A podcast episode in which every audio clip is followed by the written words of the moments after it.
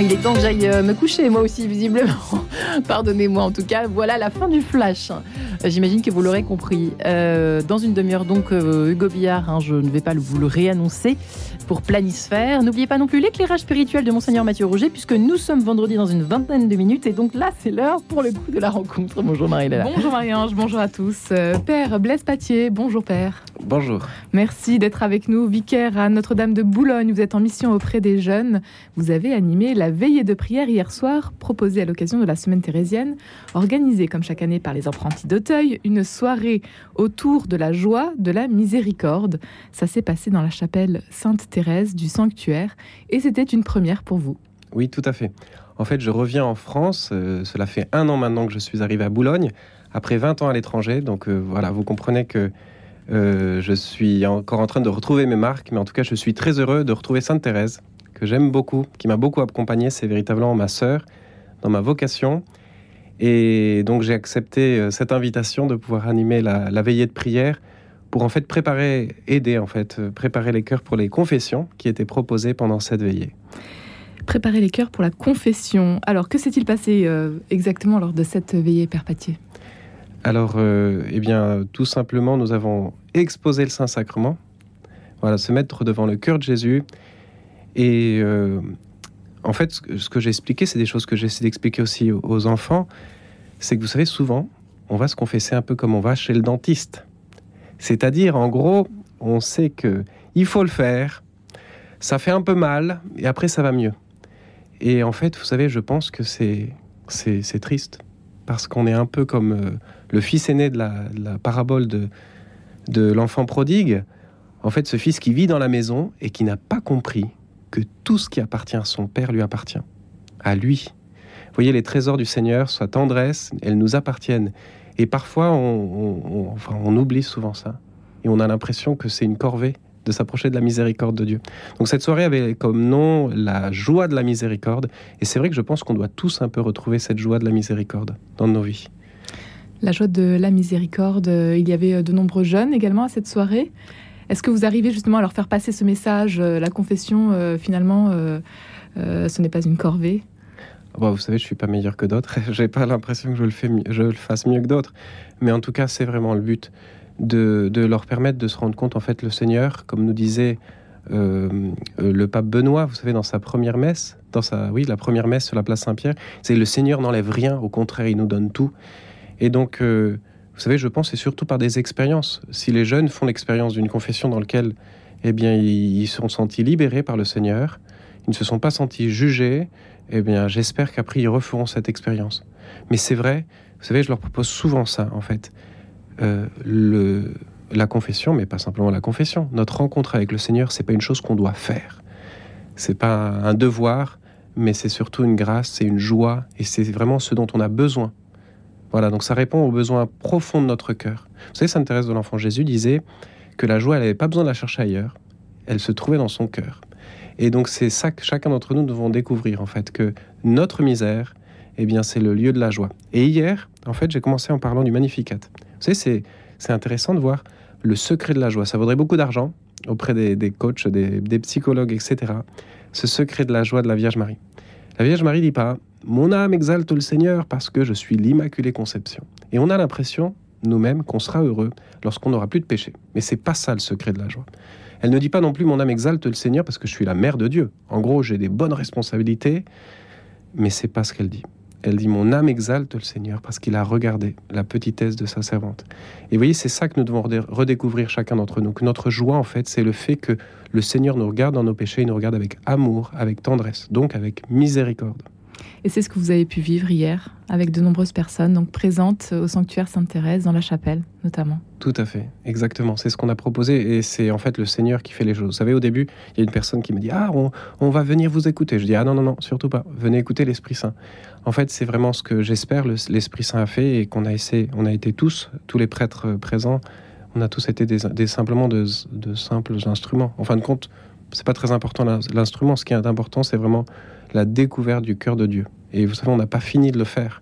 Mais c'est vrai qu'on doit tous sortir d'une foi un peu de routine ou d'une foi de, je sais pas, un peu dans un carcan. On doit le faire, à découvrir qu'en fait, c'est bah, une grande joie de découvrir le Seigneur. Vous-même, en tant que prêtre, alors quel est votre lien avec la miséricorde? Oui, alors je vous avoue que j'ai dans ma première messe, en fait, j'ai fait le, la, consécration de Sainte Thérèse, vous savez, à la, miséricorde divine. Sainte Thérèse, elle est à une époque dans laquelle où il y a beaucoup de gens qui parlent de la justice.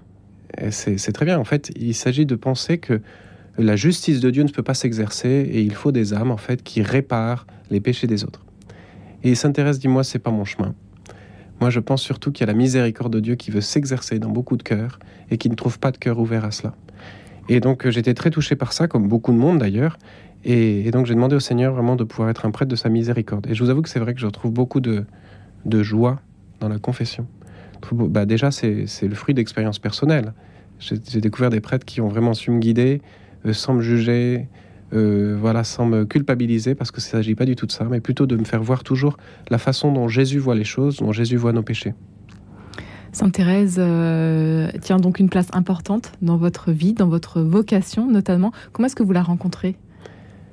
Euh, alors vous savez, je suis un mauvais frère de Sainte Thérèse. J'ai pas la prétention de voilà d'être un thérésien, de tout savoir sur elle, mais ben, je la découvre et je la rencontre surtout euh, ben, dans ses écrits, je vous avoue, et puis après dans la prière. Euh, c'est très simple, hein. Mais dans ma vie, je vous avoue que ce qui m'a aidé en fait, c'était une âme très sensible, une âme peut-être qui était parfois prise par les scrupules, et puis une âme qui a été complètement transformée par le Seigneur. Et c'est vraiment ce dont moi aussi j'avais, besoin et, j'ai pu faire l'expérience vraiment de sa, de sa présence dans ma vie. Après, c'est une âme jeune aussi.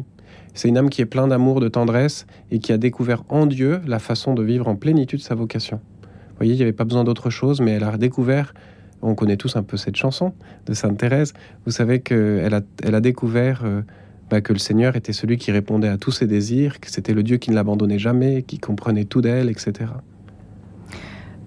Père euh, Blaise Patier, vous qui avez euh, voyagé euh, dans le monde entier, l'Amérique du Sud, l'Italie et bien d'autres pays encore, aujourd'hui vous êtes donc de retour à Notre-Dame de Boulogne, une ville que vous découvrez finalement, ce sanctuaire parisien. alors on connaît forcément celui de Lisieux, mais celui de Paris pas forcément. Qu'est-ce que vous avez envie de nous dire et pourquoi faut-il aller le voir, le découvrir? Alors venez tous en pèlerinage, oui ça c'est vrai. En fait, vous savez, Notre-Dame de Boulogne a été oubliée c'est les, apparitions de la Vierge sont très anciennes euh, à Notre-Dame de Boulogne-sur-Mer. Et les rois de France, il y a 700 ans, en fait, ont voulu construire une petite Boulogne près de Paris, dans un lieu magnifique, bien sûr. Euh, et donc, on a construit l'église de Notre-Dame de Boulogne-la-Petite. Et, cette église, qui était construite donc dans un tout petit village, a donné après le nom à la ville qu'on connaît aujourd'hui, Boulogne, Billancourt. Voilà, en fait, on y, découvre la, la, tendresse de Marie. Vous savez, les lieux qui sont dédiés à Marie ont toujours un parfum particulier. Et c'est vrai que c'est très touchant de voir les personnes qui viennent se confier à la Vierge Marie. Alors c'est pas propre à Notre-Dame de Boulogne, bien court, mais vous savez, cette image euh, me parle beaucoup. On voit des flots, des flots euh, agités, et la Vierge Marie qui est sur une barque. Et en fait, on est dans une période agitée. Euh, dans un point de vue personnel, je pense chacun d'entre nous, nous avons nos difficultés. Dans l'Église aussi, la barque de Saint-Pierre aussi, bah, passe aussi par des moments agités. Et c'est vrai qu'on a besoin de la Vierge Marie. On a besoin de découvrir sa tendresse. Et donc venir faire un petit pèlerinage à Notre-Dame de Boulogne, déjà l'église est magnifique, vraiment, elle a 700 ans, elle est très belle, mais c'est aussi s'inscrire dans une tradition euh, sous le regard de beaucoup de saints, parce que vous savez, Sainte Jeanne d'Arc et d'autres saints sont pas. Et donc euh, oui, je vous conseille, c'est un lieu petit et plein de... voilà, plein de spiritualité. Et puis euh, celui aussi de Sainte Thérèse le sanctuaire où se passe en ce moment la semaine thérésienne qui est organisée donc par les apprentis d'Auteuil. Pour terminer, Père Blaise Patier, cette sainte, cette petite sainte Thérèse vénérée dans le monde entier, qu'est-ce qu'elle peut nous dire aujourd'hui? Qu'est-ce qu'elle peut apporter Vous qui travaillez plus particulièrement avec les jeunes, qu'est-ce qu'elle peut justement leur apporter? Ben, En fait, Sainte Thérèse dit une chose qui peut être un peu choquante. Elle nous dit qu'en fait, il suffit d'un peu de bonne volonté pour devenir saint. Et j'avoue que parfois ça peut nous sembler un peu bizarre, un peu de bonne volonté. Mais en fait, oui. C'est-à-dire qu'en fait, il faut simplement se mettre sous le regard de Dieu, s'accepter tel qu'on est, et découvrir que Dieu, en fait, m'accepte tel que je suis, même tel que je suis. Et, en fait, on a besoin aujourd'hui de redécouvrir une foi plus simple. Euh, vous savez, en France, on a tendance à un peu tout intellectualiser et on a besoin de retourner à cette simplicité. Et Sainte Thérèse donne un conseil qui me guide beaucoup et je vous avoue que j'ai écrit aussi sur ma carte de, sur mes, pardon, mes images d'ordination sacerdotale.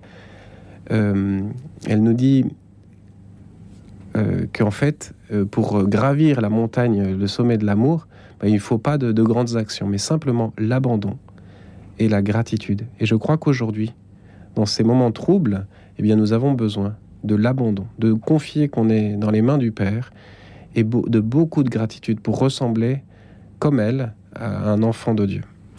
Quelles sont vos euh, missions euh, précisément euh, avec les jeunes aujourd'hui Père Blaise Patier, vous êtes aumônier dans différents lycées voilà, tout à fait. Alors, près de l'église Notre-Dame de Boulogne, il y a le lycée Notre-Dame de Boulogne, où j'ai vraiment la joie de, pouvoir collaborer à la pastorale, avec bien sûr d'autres laïcs ainsi que le, collège et le primaire euh, Saint-Joseph du Parchamp, qui se trouve aussi juste à côté de l'église. Et aussi, je collabore avec les frères de Saint-Jean euh, dans la pastorale euh, de, de l'école de Dupont-Loup. Voilà. Et vous allez leur parler de Sainte-Thérèse cette année Oui, bien sûr. Il y a toujours des bonnes occasions pour parler de Sainte-Thérèse, vous savez. Un grand merci, Père Blaise Patier, d'avoir été avec nous aujourd'hui. Alors, euh, la suite du programme euh, autour de cette année, donc euh, pour la semaine thérésienne qui se porte cette année sur les secrets de la joie pour cette 17e édition. Ce soir, soirée pétale de rose avec Jacques Gauthier. Demain, fête de Sainte-Thérèse, messe solennelle à 18h30. Puis, veillée de prière à 20h30 avec euh, ce thème Thérèse, icône planétaire en partenariat avec le Congrès Mission. Et puis, à cette occasion aussi euh, de la semaine thérésienne, il y a des confessions tous les jours de 14h30 à 17h30. On se rend tout simplement euh, donc au sanctuaire à Paris dans le 16e. Un grand merci, Père Patier, d'avoir été avec nous aujourd'hui. Merci à vous. Merci infiniment, Marie-Léla. Votre bien sûr lundi 10h03. À lundi.